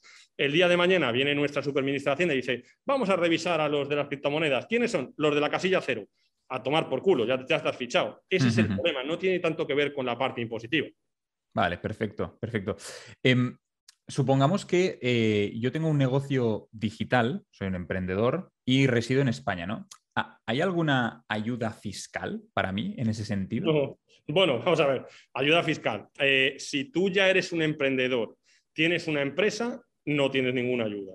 Ahora, si tú eres un emprendedor que va a montar una sociedad ahora, nueva, una SL nueva, sí tienes una ventaja que es que durante los dos primeros años tributas al 15% de impuesto de sociedades en lugar de tributar al 25%. Y también, en el caso de que seas autónomo, tienes una ventaja siempre y cuando no hayas sido autónomo dos años antes en poder acogerte a una reducción de la cuota de autónomo de 70 euros. ¿vale? Pero claro, todo esto va en paralelo con que hoy han anunciado las nuevas putas cuotas de autónomos que suben de cojones. Al final, lo de la ayuda es todo muy relativo. Claro, porque sí, por aquí me das cremita y por aquí me dan por culo. O sea que en realidad la ayuda no es así. sin ir más lejos, los autónomos que tuvieron que cerrar por el COVID y recibieron una ayuda, el 90% la han tenido que devolver. Porque luego no cumplían, no sé qué, es así. Sí, no, y además el tema, bueno, de las nuevas cuotas de, autónomos, no vamos a abrir ese melón porque entonces se nos va el, se nos va el vídeo, pero sí, que una persona que ingrese 600 euros tenga que pagar 200 es, es un auténtico abuso. Te vemos mucho también hablar, Luis, de Estonia, de Delaware en Estados Unidos y tal. ¿Nos puedes hacer cuatro céntimos de, porque esto llama mucho la atención? Em, ¿Qué tienen esos países o esas estructuras fiscales que se pueden montar allí que nos puedan beneficiar? Bueno, vamos a ver, básicamente, por resumir, Estonia tributa al cero impuesto de sociedades. Digamos que si tú montas una startup en Estonia y te pones a trabajar ahí siempre y cuando el dinero permanezca en la empresa, no paga impuestos. Tal cual, que si tú montas ahora un negocio, ganas un millón de euros y la empresa no paga nada. Así de sencillo. Y además tienes la ventaja de que Estonia, a pesar de tener un idioma de mierda que no entiende nadie, hablo con ellos mucho y es un idioma que parece que vomitas, realmente es un país digital, que es un país en el cual yo desde Madrid me puedo coger, me conecto a Internet y me hago una puta empresa y no pasa nada. Y no tengo ni que ir, ni que firmarte un papel, ni nada. Que decir, es la hostia. Entonces, la facilidad a la hora de desplazarte, más las ventajas fiscales, son muy buenas. No es el único, porque tienes a Chipre, tienes a Lituania, tienes a Georgia, tienes a un montón de países que tienen con algunas matices ciertas ventajas. ¿Vale? Y luego tenemos las empresas LLC en Estados Unidos que tienen como ventaja principal, primero, que tributan al cero, segundo, que en el caso de Delaware son anónimas desde un punto de vista comercial, vamos a decir así, si tú pones tu, el nombre de la empresa, no salen los datos, eh, o salen los datos manipulados, o bueno, puedes hacer muchas cosas, eh, pero eso no quiere decir que si hay un juicio, sí saben que la empresa es tuya, ¿vale? Quiere decir que el anonimato no es un anonimato real, es simplemente un rollo comercial. Oye, quiero lanzar una marca allí y no quiero que sepa que sé yo, la pongo allí y ya está. Luego tienes la ventaja de que hacer una empresa en Estados Unidos puedes cobrar en el B2C sin IVA. Cosa que en Estonia no. Si yo, por ejemplo, hago un evento en Madrid o vendo una formación online y la hago desde Estonia, va con IVA. Si la vendo desde Estados Unidos, va sin IVA. Y eso unido a que tributa cero es la hostia. La única pega que tienen las LLCs es que tienes obligación de pasarte los rendimientos a tu persona física a final de año siempre y cuando los haga, los haya. Eso quiere decir que tienes que dejar tu LLC sin rendimientos. Todo esto es teórico, porque Estados Unidos no va a dar ni un puto dato de que tú tienes una LLC. Es como el modelo 720. Oye, como no tenemos ni puta idea de lo que tienes, tu obligación es decírmelo. Pues esto es igual. Oye, si tú tienes una empresa y gana dinero, tu obligación es decírmelo para que te cobre. Vale, ya aquí la mayoría de la gente no lo dice, pero aún así lo interesante es dejar de tener esa obligación que se puede hacer perfectamente dejándola sin rendimientos y quedándote el dinero sin tributar. Qué bueno, qué bueno. Eh, vamos a hacer como un ejercicio súper breve em, y vamos a hacer como una especie de asesoría express. Me voy a aprovechar de que estamos en mi canal. Eh, no, pero súper rápido. Yo soy residente fiscal suizo em, y supongamos que me quiere dedicar al mundo del emprendimiento de negocios digitales. ¿no? ¿Qué me recomendarías a mí? Bueno, vamos a ver, Suiza ya tiene algunas ventajas per se, ¿vale? Pero bueno, obviando las ventajas específicas de Suiza, para que sea más generalista para todos tus, tus oyentes, si el negocio es 100% digital y dependiendo de tu facturación, si es una facturación que te quieres gastar, O sea, digamos, yo quiero hacer un negocio digital que voy a ganar 5.000 euros al mes y me quiero gastar los 5.000 euros, sí. una LLC es perfecto. Tal cual. Se crea una LLC, llevas el rendimiento allí, te lo gastas, no vas a tener que dar explicaciones, no llevas ni contabilidad, porque las LLCs en Delaware no tienen obligación de llevar ni contabilidad siempre y cuando no factures dentro de Estados Unidos. Dentro de tu propio estado sería el 7% y obligación de llevar contabilidad y fuera de tu estado al 10% y obligación de llevar contabilidad. Esa sería la hostia. Ahora bien, imagínate que tú me dices, no, hostia, Luis, es que yo lo que quiero es de un negocio y voy a ganar mucha pasta, no me lo quiero gastar. Yo quiero luego comprarme una casa con ese dinero. Pues entonces la LLC te va a valer, pero te va a valer porque vas a vender al cliente final sin IVA. Pero tendrás que apoyarlo en una segunda sociedad que sea la que haga de caja de tu dinero y que luego te puedas hacer uso de para retornarte el capital. Y en ese caso Estonia sería una de las mejores opciones. Depende de cuál sea tu volumen y a qué te vayas a dedicar, si vas a tener estructura, si no, pues claro, todo esto depende. Hay gente que vende infoproductos y factura 2 millones, 3 millones, pero también hay gente que para facturar esa cantidad necesita 50 empleados. Claro. todo esto depende de qué estructura tengas, puedes usar unas u otras. Pero al final una estructura normal implica tener varias sociedades en varios países y tu residencia fiscal como persona física en un país que tenga ventajas para ti. Por ejemplo, en Portugal yo puedo retirarme dividendos de empresas extranjeras siempre y cuando tengan tratado de doble imposición al 0%, por ejemplo. Esto quiere decir que si yo tengo una empresa en Inglaterra y mi empresa eh, ha ganado un millón de euros, yo me puedo retirar un millón de euros a mi persona física en Portugal gracias al NHR sin tributar. Claro, esto es la hostia pero hay que conocerlo. ¿Qué pasa? Que eso no te vale desde España, porque España y Portugal no tienen tratado de doble imposición para el retiro de dividendos. Tampoco te vale desde Estonia, por ejemplo. Por eso al final tienes empresas en varios países y haces uso de ellas para tu estructura ideal. Brutal, súper, súper interesante, Luis. Hablemos ahora de, criptomonedas, ¿de acuerdo? ¿En qué criptomonedas inviertes tú, Luis? Bitcoin principalmente. Yo soy maximalista de Bitcoin total. Eh, de hecho, tengo una estrategia de salida de Bitcoin porque creo que Bitcoin es un producto manipulado eh, y que bueno, que Satoshi Nakamoto no es un viejecito japonés que ha querido liberar el mundo. Simplemente creo que hay una estrategia para que la adopción de las CBDCs, las monedas digitales, sean una cosa no impuesta, sino más naturalizada y se ha creado el mundo cripto como el sistema especulativo. No hablo de la tecnología, que la tecnología perdurará y cambiará el mundo, pero la parte especulativa creo que tiene un tope. Y dentro de esto, yo estoy en Bitcoin desde el principio. Ahora mismo el capital que yo tengo, el 90% de lo que tengo en criptomonedas es Bitcoin. Hay una parte que la tengo en Ethereum y luego tengo una serie de proyectos, pues como Rose, por ejemplo, Tita y otros a los que le he metido, pero están más cerca de la apuesta que de la inversión. Lo que pasa es que, bueno, eh, al final, pues las altcoins son lo que son, tienen la posibilidad de hacer mucho dinero, sin ir más lejos, ayer en un directo en la membresía que tenemos, me contaba que estaba vendiendo Rose, había vendido Rose mi capital y justo a las tres horas había bajado un 12%. Entonces, ahora mismo yo podría comprar Rose y ganar un 12% en un día. Esto en el mundo fiat es imposible. Simplemente, no existe. 100%. ¿Nos puedes hablar brevemente, por favor, de esa estrategia de salida? Sí, bueno, básicamente yo creo que yo voy a estar comprando Bitcoin hasta 2024, eh, hasta el siguiente halving. Cuando toque máximo histórico, yo ya dejaré de, comprar Bitcoin. De hecho, yo he comprado Bitcoin en 600 euros y he comprado Bitcoin en 40.000. Así que no me importa decirlo. Yo compro Bitcoin siempre que puedo. Eh, ¿Qué pasa? Que yo, una vez que llegue a ese punto, yo ya tendré la mayor cantidad de Bitcoin que he podido acumular y a partir de ese punto yo voy a ir vendiendo. Pongamos un ejemplo. Imaginemos que yo tengo 10 Bitcoins. Pues yo, el día eh, que toque máximo histórico o supere al punto que yo quiero después del siguiente halving, pues venderé tres de esos Bitcoin. Luego, en 2028, después del siguiente halving, otros tres. Y en 2032, otros tres. Y me dejaré uno por si me he equivocado. Nada más. Pero el resto lo habré vendido. Y dices, hostias, qué gilipollas eres. Bueno, depende. Porque yo personalmente creo que si no tiran el Bitcoin, el Bitcoin se convertirá en una stablecoin. Es lo que yo pienso. ¿Por qué? Porque al final Bitcoin eh, creemos que es descentralizado, pero la descentralización es una cosa muy teórica. De hecho, lo hemos visto eh, con, pues, por ejemplo, los ASICs, que son las máquinas que minan Bitcoin. La patente de los ASICs es de BlackRock. Entonces, claro, eh, bueno, no puede ser muy descentralizado si las patentes de, los mineros son de la empresa más grande del mundo y demás. Entonces, todo esto a mí me hace pensar que hay cierta manipulación. ¿Qué problema tenemos? Que la manipulación del Bitcoin la hace quien tiene Bitcoin, no la pueden hacer los estados, la tiene que hacer quien lo tiene. Pero ¿con qué se compra Bitcoin? Con euros y con dólares. ¿Quién tiene una máquina de imprimir euros que le sale gratis porque nadie la va a pagar? Pues básicamente el Banco Central Europeo. Si mañana llega el Banco Central Europeo y dice, oye, vamos a hacer así, tururú, tururú, tururú, sacamos 250.000 millones y vamos a hacer una reserva, un fondo de reserva europeo de Bitcoin, Bitcoin se irá a millones de euros, los que tengamos Bitcoin seremos mucho más ricos y los que no tengan un Bitcoin no va a haber un Bitcoin en su puta vida. Y se terminó. Y entonces, en el momento que se convierta en una reserva, como el activo es muy escaso y no hay mercado, ¿qué pasa cuando un producto no tiene mercado y no, pues que no fluctúa? Entonces, de hacer así, pasará a hacer así y se convertirá en una stablecoin, que será una reserva de valor. Que eso es lo que yo creo que puede pasar. Pero el problema está en que en ese momento será tan manipulable como cualquier otro activo, como es el oro, por ejemplo. El oro, que es la reserva de valor que todo el mundo tiene, cuando ha venido la crisis del COVID, no ha sido capaz de superar los 2.000 euros la onza. ¿Por qué? Pues porque a nadie le interesa, puesto que la mayoría del oro lo tienen los chinos y los rusos. ¿A quién le interesa que el oro suba? A nadie.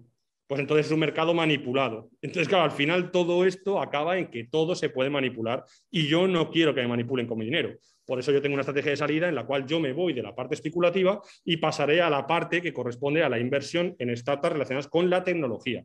Yo no voy a vender mis Bitcoin para comprar euros. Venderé mis Bitcoin para meterlo en empresas que están basadas en tecnología que sí que creo que tenga un futuro mucho más largo que la parte especulativa. ¿Y no crees que estas empresas a lo mejor tendrán muchísimo más riesgo que, que Bitcoin en ese momento? Digo.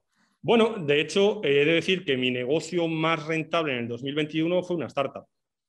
Entonces, quiero decir, sí, pero claro, es que el riesgo para los que somos inversores es donde no, está por supuesto, por supuesto. Claro, entonces al final, el riesgo de Bitcoin, ¿cuál es? ¿Que lo has comprado a 60.000, ahora está en 20.000 y dentro de tres años estará en 200.000?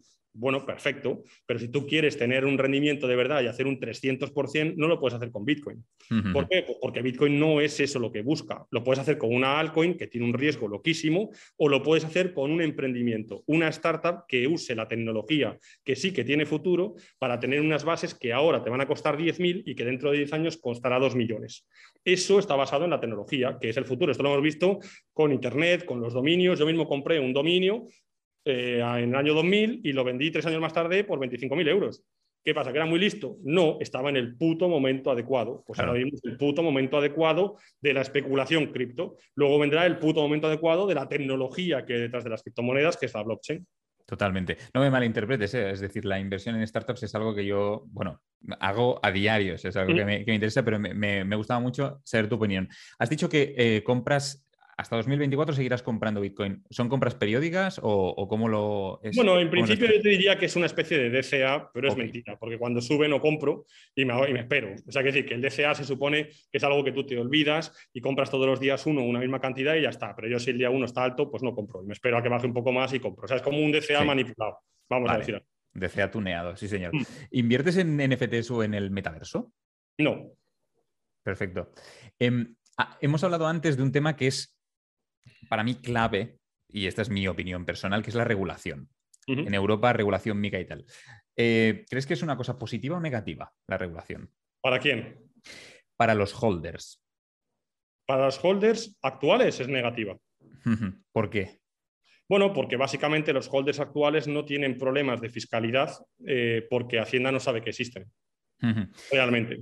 Eh, ¿No, crees, que esta es mi opinión, es mi tesis, que la regulación puede digamos, incrementar en gran medida, por ejemplo, la capitalización de mercado, porque creando un marco regulatorio, al final, pues los bancos comerciales, yo qué sé, me invento, eh, JP Morgan o CaixaBank, ¿no? me cuesta ver a CaixaBank, pero bueno. Em, empezarían a tener, por ejemplo, un 1% de exposición en un plan de pensiones o en un fondo de inversión en cripto y esto catapultaría el precio y a pesar de la tributación, que existiría, por supuesto, eh, enriquecería mucho al holder. Sí, pero yo creo que no va a venir unido por la regulación, sino por la demanda del usuario. O sea, yo creo que cuando las, digamos, las instituciones financieras, los bancos o las grandes empresas o demás eh, se introduzcan en el mundo cripto, va a venir reflejado por la demanda. Yo creo mucho en el libre mercado y yo creo que si una persona va a un banco y dice, oye, yo quiero meter dinero en criptomonedas, no tienen, pero pasa todos los días, el banco meterá un producto de criptomonedas, haya regulación o no haya regulación, simplemente porque ellos ganan dinero, su negocio es ganar dinero. De hecho, la regulación viene persiguiendo la seguridad. Y aquí mm, tenemos un problema, que es que la regulación en España y la seguridad en España sale de unas siglas que se llama CNMV. La CNMV es la misma de Bankia, es la misma de las preferentes, es la misma de Forum Filatélico, es la misma que ha dado seguridad a un montón de estafas. Con lo cual la seguridad no viene por la regulación, es falsa. Lo que viene por la regulación es el control y la manipulación. La seguridad viene porque los activos sean seguros y estén respaldados como tú consideres que te da cierta seguridad, pero no porque una institución europea o española te diga que esto es seguro. De hecho, si tú tienes 500.000 euros en cualquier banco español, tienes 400.000 euros de pérdidas. Automáticamente se va a tomar por culo. Esa es la seguridad que tú tienes. Con lo cual es mucho más rentable que si tienes medio millón tengas cinco bancos y 100.000 euros cada banco, porque si no estás en la mierda. Eso no se explica. Esa es la seguridad. Entonces, no podemos pretender que el reglamento nos va a traer seguridad. Para mí, el reglamento lo único que va a traer es manipulación y control. La adopción masiva vendrá porque los usuarios entiendan que Bitcoin, la tecnología como forma de pago o la evolución, por ejemplo, ahora con la Lightning Network y todo ese tipo de cosas que están saliendo, son válidos para su adoptación. Por ejemplo, tenemos el caso de Bizum. ¿Por qué la gente usa Bizum? Oye, porque es cómodo. Claro. Cómodo es fácil. El día que tú puedas usar un Bizum con un tío de Japón, desde España a Japón, se llamará Lightning Network. Y en ese caso triunfará. Y entonces, si tú no puedes acogerte a eso, de hecho, el mayor riesgo que tienen los bancos es la blockchain porque los intermediarios desaparecen, la tecnología va a desaparecer, los agentes inmobiliarios desaparecerán, porque entre el tío que quiere vender y el tío que quiere comprar ya no hace falta un tío que te lo enseñe. Y esto va a pasar con todo. Por eso yo creo que la regulación es más bien manipulación y control que seguridad y adopción, aunque posiblemente haya una adopción mucho más rápida gracias a esto porque lo ponen en el mercado de una forma rápida, pero no creo que sea una adopción sana realmente. Entiendo, entiendo la, perspectiva. Súper, súper interesante. Hablemos de, bolsa también, Luis. ¿Inviertes en acciones o en fondos o algo así? Me parece una mierda manipulada total. total. Y, o sea, 0%, nada. 0%. ¿Y en inmuebles? Sí, en inmuebles sí. En inmuebles eh, sí que tengo cierto patrimonio en inmuebles, todo a nombre de sociedades, por supuesto. Eh, y bueno, como, como inversión eh, del mundo fiat, me parece una de las buenas que puedes hacer. El problema también que hay, pues es que la inversión en inmuebles hay que hacerla teniendo dinero para apalancarte en préstamos. Que el dinero los bancos se lo dan a quien no necesita el dinero. Entonces, si tú tienes dinero y pides dinero, te lo dan en las condiciones ventajosas. Si tú no tienes un puto duro y quieres hacer un negocio hipotecándote hasta los ojos, no es el plan adecuado, estás en la mierda y te van a dar por culo y el día que venga una hostia, te la comes. Por eso yo creo que si tienes capital, sí puedes meterte a la inversión. Esta gente que dice, no, invierte desde cero, con 10.000 euros te pones a hacer no sé cuánto. Bueno, los riesgos son altísimos y, mucho fracaso. Si tienes capital, realmente invertir en bienes raíces, de hecho, eh, todo el mundo te dice, no, es que el 90% de los ricos del mundo se han hecho con bienes raíces. Bueno, ya, habría que recalcular esto, porque seguramente si miramos los últimos 10 años, eh, el 80% de los ricos de últimos años vienen con procesos tecnológicos, no vienen con bienes raíces. Pero bueno, aún así está claro que están ahí y yo sí que tengo ciertos bienes raíces a nombre de sociedades. Muy bien. ¿Y esas sociedades, o sea, gestionan esos, digamos, la modalidad de inversión es compra y alquiler? Bueno, en, mi caso, en mi caso son dos. Compra y alquiler es una opción, aunque uno de ellos son parkings eh, plazas de garaje. Muy bien, muy bien. otra cosa es un negocio, digamos, es eh, el inmueble donde está mi negocio es mío, digamos, vale. de manera que yo mismo me autopago la inversión, vamos a decirlo así. Y luego lo que ahora estoy un poco metido es en el tema de eh, construcción. Digamos, compra una parcela, construyes y rentas. Vamos a decir que ahí hay otro aspecto. Sí. Buenísimo, buenísimo. Eh, o sea, eh, todavía estás iniciando ese proceso de, digamos, esa constructora estamos promotora. en Madeira. Por eso estoy iniciándolo ahora mismo. Sí. Qué bueno. Pues ya te seguiremos de cerca, a ver si lo cuentas eh, en algún momento. Cuando vaya sí, mejor. que sí. Fenomenal. Hablemos de, negocios. El fiscal lo ha petado, lo estáis petando muy bestia. ¿Has fundado alguna empresa más?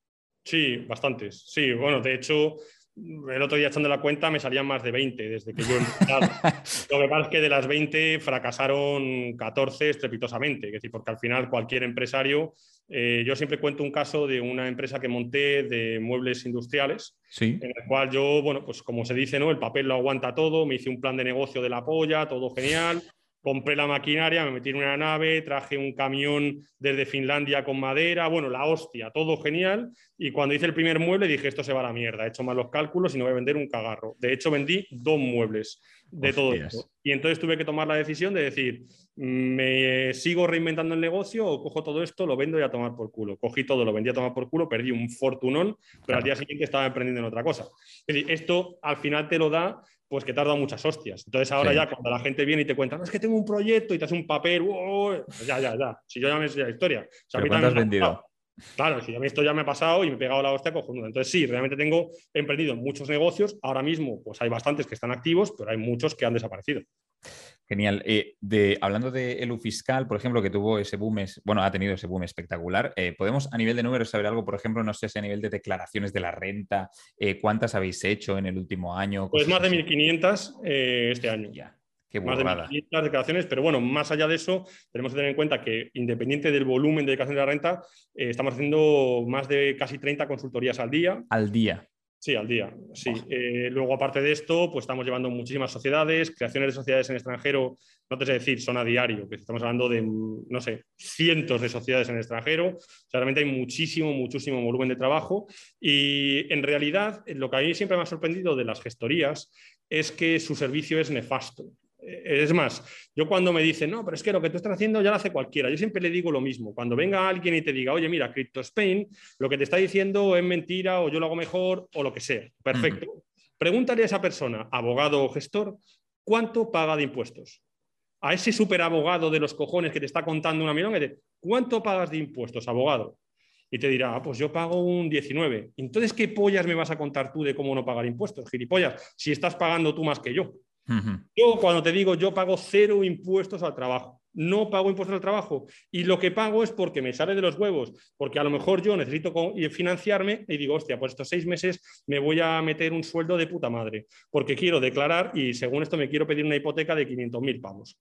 Y ahora, según me dan la hipoteca, me quito el sueldo. Y a tomar por culo, hago lo que me da la gana con la tributación. ¿Por qué? Porque puedo hacerlo. Y esto, el día que te lo diga un gestor de cara, fíjate de él.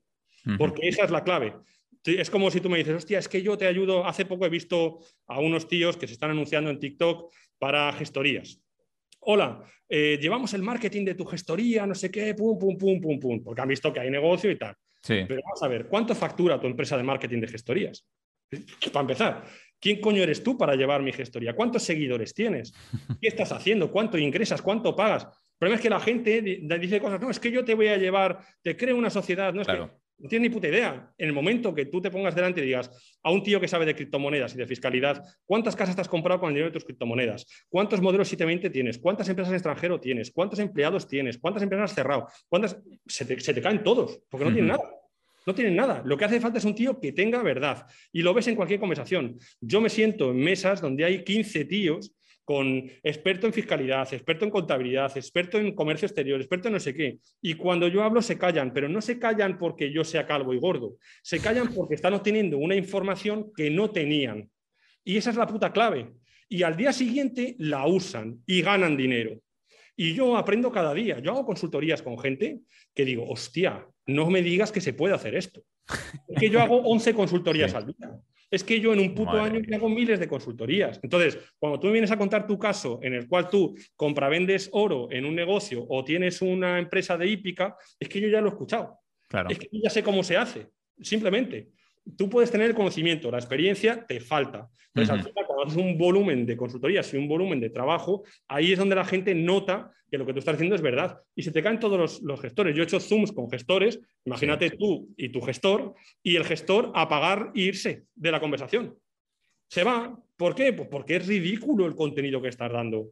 Y como yo no me callo, soy vasco y me la suda todo, pues te lo digo a tu cara. Un tío me dice, no, es que, ¿y cómo hago para no pagar? Pues mira, es que tu gestor que tienes aquí al lado lo ha hecho mal, por esto, esto, esto, y el gestor coge, pum, y se va. Ya está, ya toma por culo gestor.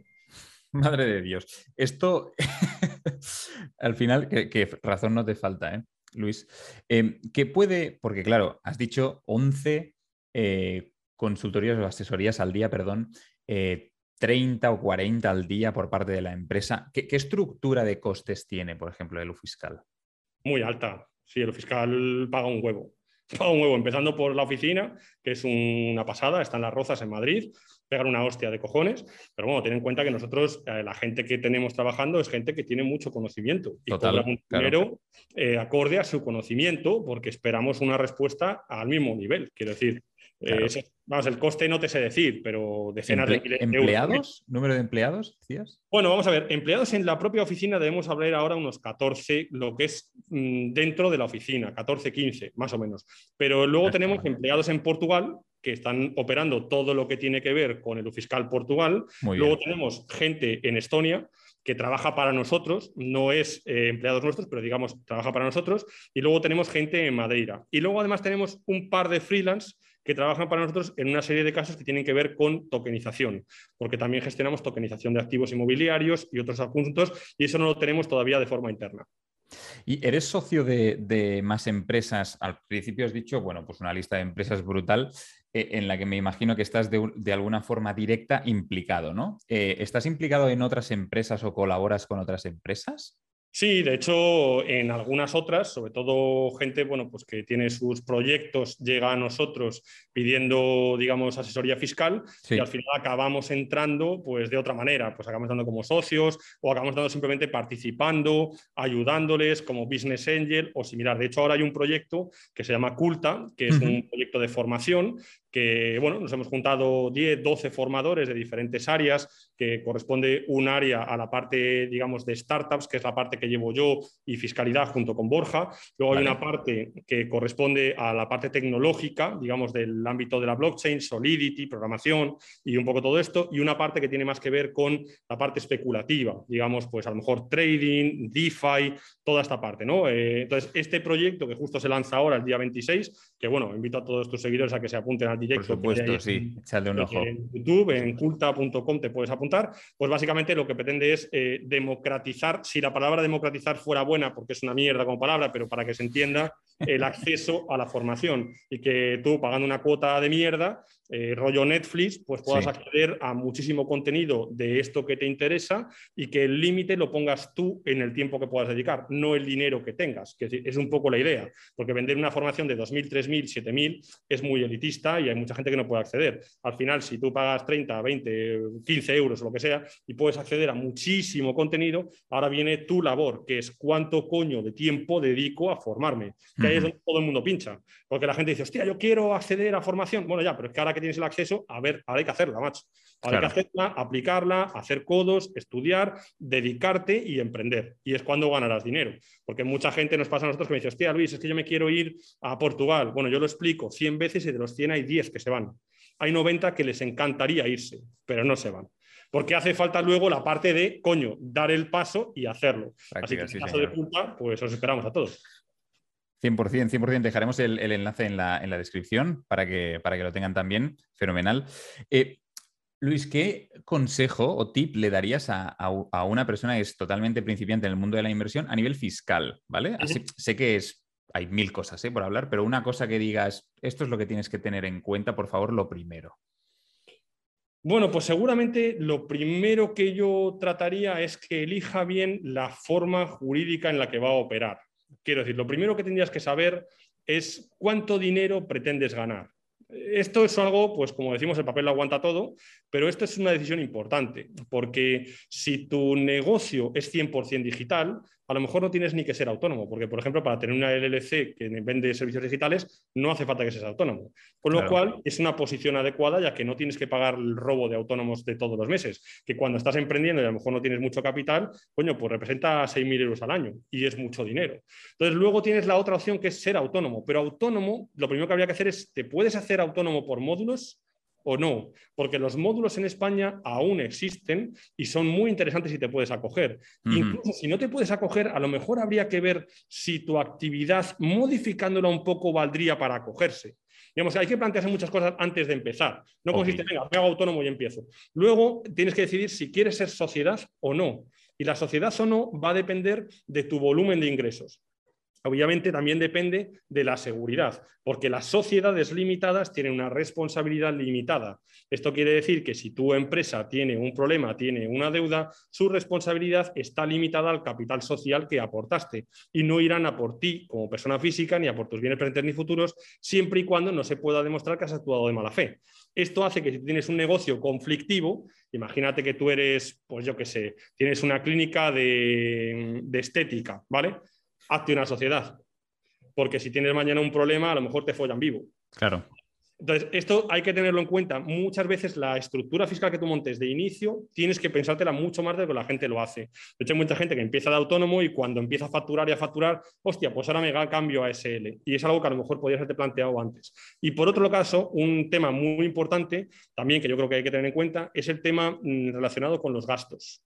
Los gastos de una sociedad los puedes controlar tú y es una de las pocas cosas que tú puedes hacer para manipular de forma correcta y dentro de la ley cuánto tú vas a tributar. Entonces, esto es muy importante porque las empresas pagan en función a sus beneficios y los beneficios solamente hay dos formas de modificarlos, facturando menos o gastando más. La de facturar menos no es una opción, pero la de gastar más sí. Entonces, esfuérzate en conseguir una estructura de gastos adecuada para tus ingresos. Y aquí viene parte de las cosas que nosotros hablamos de ilusión. Luis, dentro de tu patrimonio has hablado de eh, inmuebles, has hablado de criptos y tal. Eh, ¿Cómo se reparte el quesito? Bueno, eh, evidentemente la parte de patrimonio inmobiliario representa un capital grande porque es un capital que llevo creando desde hace muchos años pero digamos que en el cómputo total seguramente ahora mismo representaría la parte inmobiliaria como un 30%, más o menos. La parte de cripto seguramente pues un 20, un 20 y pico por ciento. Vale. Y el resto se divide normalmente en inversiones empresariales. Eh, normalmente pues negocios, startups, oro, eh, bueno, luego tengo un negocio relacionado con el mundo de los relojes, como te comentaba, y hay un capital grande ahí también metido, hay un tema de motos, que es decir, eh, al final los negocios, dependiendo de qué tipo de negocio, requiere tener un circulante grande y también pues se lo llevan ahí. Fantástico. ¿Cuál ha sido el activo que te ha dado una mayor rentabilidad, digamos, en toda tu historia como inversor? Pues una empresa, una empresa que, bueno, hice un 340%. Felicidades, macho. En aproximadamente dos meses y medio, más o menos. Fue, bueno, pues un pelotazo, es decir, a veces pasa. Eh, yo creo que la pregunta sería en qué empresa has palmado más pasta más rápido. Sí. Seguramente mi empresa donde he palmado más pasta ha sido más que en la que más pasta he ganado. O sea, que decir que tampoco es una cosa tan guay. Así contado por separado, sí, pero luego en el cómputo general, yo creo que lo bueno que se me ha dado es que he tenido como muy buenas oportunidades para poder entrar en muy buenos momentos a, digamos, nuevos emprendimientos que me han dado bastante rendimiento. Fantástico, fantástico. ¿Qué inversión, inversión tienes en mente hacer, pero todavía no has hecho? Pues, bueno, pues ahora mismo no tengo ninguna inversión en mente porque justo la que tenía la acabo de hacer, que tiene que ver con el tema de los inmuebles y los, terrenos. Entonces, bueno, era una inversión inmobiliaria que tenía pendiente y bueno, pues eh, se acaba de hacer. Se acaba de hacer. Y no, no tengo nada en mente próximo que no esté dentro del circulante normal de las actividades de los negocios, quiero decir. Perfecto, perfecto. Luis, elige una y te tienes que mojar, ¿vale? Ya estamos acabando. Regulación cripto, ¿sí o no? No. Invertir en cripto, ¿Portugal o Andorra? Portugal. 2022, ¿Bitcoin más cerca de los 3.000 o de los 30.000? De los 3.000. ¿Emprendedor o trabajar por cuenta ajena? Emprendedor. ¿Ethereum o Cardano? Ethereum. ¿KuCoin o Crypto.com? KuCoin. ¿CryptoSpain durará más? O sea, ¿durará cinco años más? ¿Sí o no? Sí. ¿CEX o DEX? Eh, DEX. ¿Recesión económica en 2022? ¿Ocurrirá o nos recuperaremos? Eh, ocurrirá en 2023. En el 23, muy bien. ¿Apalancamiento en cripto, sí o no? No. ¿Wallet fría o caliente? fría. ¿Invertir en pareja, sí o no? No. ¿Like o subscribe? Like. Like, amigos por favor. Eh, te lo dan hoy. No, perdona. ¿Inmuebles, bolsa o criptomonedas? Criptomonedas. Te lo regalan. ¿O un Bitcoin o una cena con escriba? Hoy. Hoy. Pues hombre. no lo sé. Depende de lo que quieres hacer. Un Bitcoin, un Bitcoin. Trabajar en, Perdona. ¿Trabajar en algo que te apasiona y cobrar muy poco? ¿O trabajar en algo que rechazas y odias, pero cobrar mucho? No, siempre algo que te apasione. Y de todas maneras, si te apasiona y lo haces bien, nunca cobras poco. Fantástico. ¿Hablar sobre dinero abiertamente es bueno o es malo? Perfectamente bueno. Muy bien. Completa la frase, Luis. La mejor manera de optimizar la tributación de mis impuestos hoy es... Salir de España. Lo mejor de invertir en cripto es. Aprovechar el momento. ¿Y lo peor? Pues seguramente lo adictivo que es. ¿El mayor riesgo a la hora de realizar una declaración de la renta es? Pues, hombre, seguramente tener el asesor inadecuado. ¿Y un error muy típico en una declaración de la renta? Mm, no mirar eh, cuál es el resultado de tu declaración y fiarte de lo que te han puesto otros. En toda tu vida, me arrepiento de. Seguramente no haber pasado más tiempo con mi madre. Muy bien. La mayor cagada en tus encrucijadas con Hacienda, Luis.